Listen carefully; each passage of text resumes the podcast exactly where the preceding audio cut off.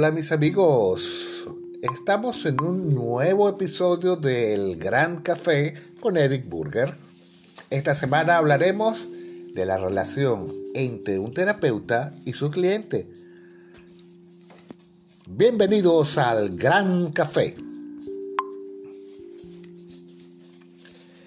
La empatía a grandes rasgos es la capacidad que tiene una persona para ponerse en el lugar de la otra, es decir, ser capaz de entender lo que le pasa al otro. El proceso de la psicoterapia y todo este tipo de técnicas para apoyar a otros seres humanos, sobre todo es una dinámica que se establece entre el psicoterapeuta, el profesional y los pacientes o los clientes. Sin embargo, eso no significa que se trate simplemente de una conversación más allá de las palabras del diálogo. Hay algo más, una relación terapéutica que permite que se establezca algo así como un entrenamiento. El profesional entrena al paciente en nuevas formas de comportarse, de sentir y de pensar. Ahora bien, ¿cómo debe ser la relación entre psicólogo, profesional, coach, mentor, etcétera, con el cliente o paciente? En este podcast vamos a hacer un breve comentario al respecto. Si bien aún hoy en día al acudir a un profesional de la ayuda es una acción relativamente poco habitual y aún ligeramente estigmatizada para parte de la población, afortunadamente va siendo cada vez más frecuente que cuando una persona padece algún problema, pues acuda a un profesional a través de la interacción profesional y usuario, establece un vínculo a través del cual poder trabajar. Dicho vínculo al que se aspira en terapia, llamado a veces rapport, debe ser trabajado a lo largo del tiempo con el fin de poder ofrecer un servicio óptimo. Entendemos por relación terapéutica el vínculo de tipo profesional que se forja entre, bueno, terapeuta, mentor, coach y el paciente o cliente y que va dirigida a tratar uno o más aspectos o problemas concretos que dificultan la calidad de vida del paciente o de su entorno y que el primero quiere cambiar. Esta relación debe estar basada siempre en el respeto mutuo y especialmente centrada en la figura del paciente o usuario. Si la relación terapéutica es positiva, se facilita la consecución de los resultados independientemente de la técnica a emplear el sujeto no se siente confundido y comparte con, facilidad sus pensamientos y emociones con el profesional y promueve la disposición al cambio. Se busca generar un clima y un entorno en el que el cliente queda y pueda sentirse protegido.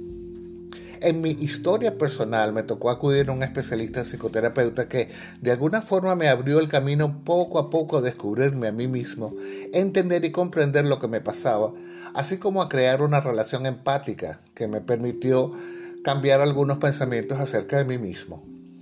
Cuando en 1997 llegué por primera vez al despacho de mi terapeuta, venía cargado, bueno, conmigo varias rupturas, por un lado me había quedado sin trabajo, por otro lado mi pareja debido a mis cambios de humor y mi frustración me había dado un ultimátum del cual yo, muy sensibilizado, tomé en cuenta, marchándome de casa y volviendo a convivir con mi familia. Para mí no tenía sentido el hecho de seguir viviendo. Si no tenía ni un trabajo, ni pareja, ni tenía ni siquiera el autoconocimiento suficiente para mí mismo que me permitiera echar mano de alguna herramienta, pues bueno, poco podía yo esperar de la vida, ¿no? Según yo pensaba en ese momento, hay que aclararlo, así fue. Comencé mis sesiones terapéuticas y una de las cosas que más me interesaba era que esta persona que me estaba escuchando mis problemas personales íntimos, pues de alguna manera se pusiera en mi lugar, de alguna manera lo comprendiera, no era que me dieran la razón en, ese momento. Podría tener razón como que no, pero me permitía con mucho tacto y sobre todo con un gran cariño humano el poder comprenderme, poniéndose en mi lugar. Quizás si yo hubiera hecho la misma terapia durante otro tiempo con otras personas, posiblemente los resultados hubieran sido, bueno, diferentes. No digo que haya que podrían haber sido malos, pero en mi caso, con este terapeuta, coincidió que realmente, sin él darse cuenta, creo yo, cambió mi vida, o al menos yo permití cambiar mi vida con lo que él trabajaba conmigo. Así que en ese cambio logré conocerme a mí mismo. Logré darme cuenta de dónde provenían mis conflictos. Me permití abrirme completamente ante y esta persona podía observar las heridas que llevaba adentro, me las mostraba, yo me daba cuenta y con ello empezaba a cambiarlas. Bueno, fue fácil desde un punto de vista. No digo que no sea doloroso, pero siempre el cariño estaba presente. Incluso cuando entraba en una catarsis, esta persona con su empatía lograba que me diera cuenta de, que, de qué proceso estaba viviendo en ese momento. La vida es realmente curiosa, interesante, sorpresiva, apasionada. Así que después de un tiempo y luego de completar mi proceso terapéutico, me di cuenta que mi labor y parte de mi misión en la vida era apoyar a otros. Ya lo practicaba como profesor, pero no lo había canalizado completamente. De manera que me lancé al descubrimiento de convertirme yo mismo en un psicoterapeuta. Tuve la oportunidad de una excelente formación tanto en Venezuela como en España y una de las cosas que me propuse fue que siempre aplicaría la conciencia y el cariño hacia otra persona que viene a recibir mi apoyo, ya que es muy fácil que alguien se abra a ti usando solo tu conocimiento y bueno, esa persona se sienta mal. Porque sí sé que las herramientas que tengo mm, para apoyar a otro ser humano funcionan. Pues no le presiono, ya está ya son suficientes los problemas que tiene la persona cuando llega a mi consulta. Pero si lo sé, entonces trato de ser un poco más cariñoso. Y esto es lo que yo aplico. Y sé que esto me diferencia. No lo sé, pero al menos yo lo siento así. Creo que es la herramienta más importante a través de la cual yo puedo comunicar y uh, usar mi propio conocimiento acerca de, los problemas humanos, ¿no? Si puedo apoyar a otras personas, siento a las personas cuando llegan a mi consulta con especial cariño, porque ya de por sí son unos valientes que aterrados ante las cosas que le están pasando y aún así, pues deciden venir a trabajar conmigo. Y esto es de valorarlo. No solamente por el hecho de que te viene un cliente que te va a pagar el coste de tus sesiones, no, no, no, no, sino porque es un ser humano una materia única, irrepetible y que su problema es importante para esa persona. Y es en ese caso cuando te colocas dentro de lo que es la programación neurolingüística, que dice que te debes colocar en el carril de esa persona, pues entonces allí empiezas a darte cuenta. Sí, ya sé, se supone que es una relación meramente profesional seria, pero a medida que la persona me va contando su problemática y yo voy en su carril, puedo observar desde arriba cuál es su sufrimiento y enseñárselo a esa persona. Y además, esta persona siente la empatía. Sin embargo, tengo que ser absolutamente objetivo y yo debo hacérselo entender. A veces la persona hace proyecciones sobre uno y bueno, si esto sucede, obviamente tengo que hablar con la persona y referirlo a otro profesional. Pero mientras tú puedes mantener una relación empática dentro de la consulta, todo va bien.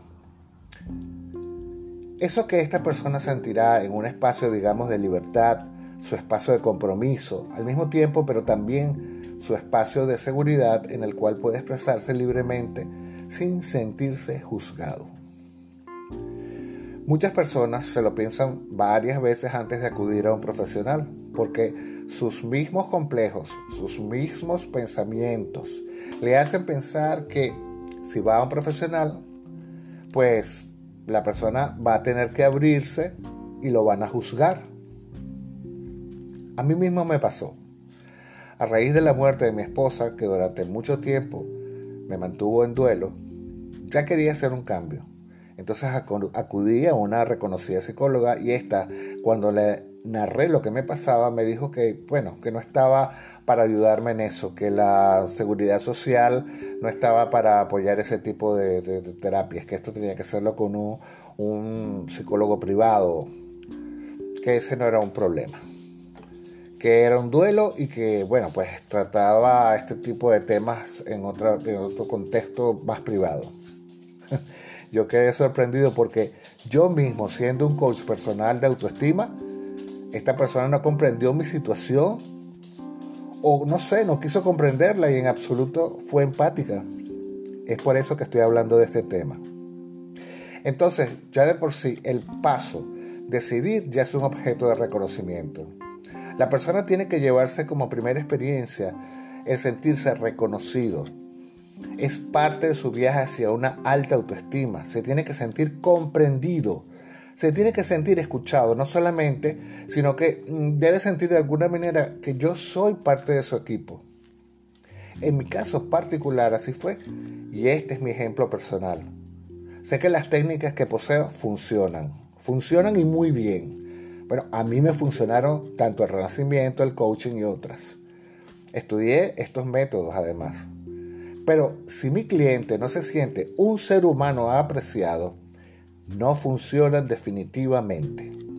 Por ello, es importante saber en qué punto estamos. Somos seres humanos, no somos objetos. Necesitamos cariño, necesitamos apoyo. Y ahí estoy yo. Bien, esto es el tema de la semana y me encantaría recibir un like, un comentario. Ahí se los dejo en las preguntas que están más abajo. Y recordarles que soy Eric Burger y que mis redes sociales están referidas a Eric Burger Channel, todo junto, número 3 con un número. Eric Burger Channel 3, tanto en YouTube, Instagram y Facebook. LinkedIn también y TikTok incluso. Así que los espero. Hasta la próxima semana. Chao.